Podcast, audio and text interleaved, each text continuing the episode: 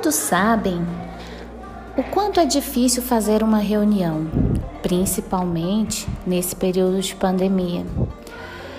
Mas eu estou aqui para ajudar todos vocês, porque eu entendo que ter alunos presencialmente e alunos em casa não é fácil para ninguém. Nós temos que dividir a nossa cabeça em duas partes.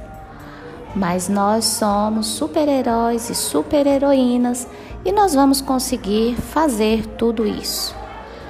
Porque nós somos professores. E professores não foge à luta jamais.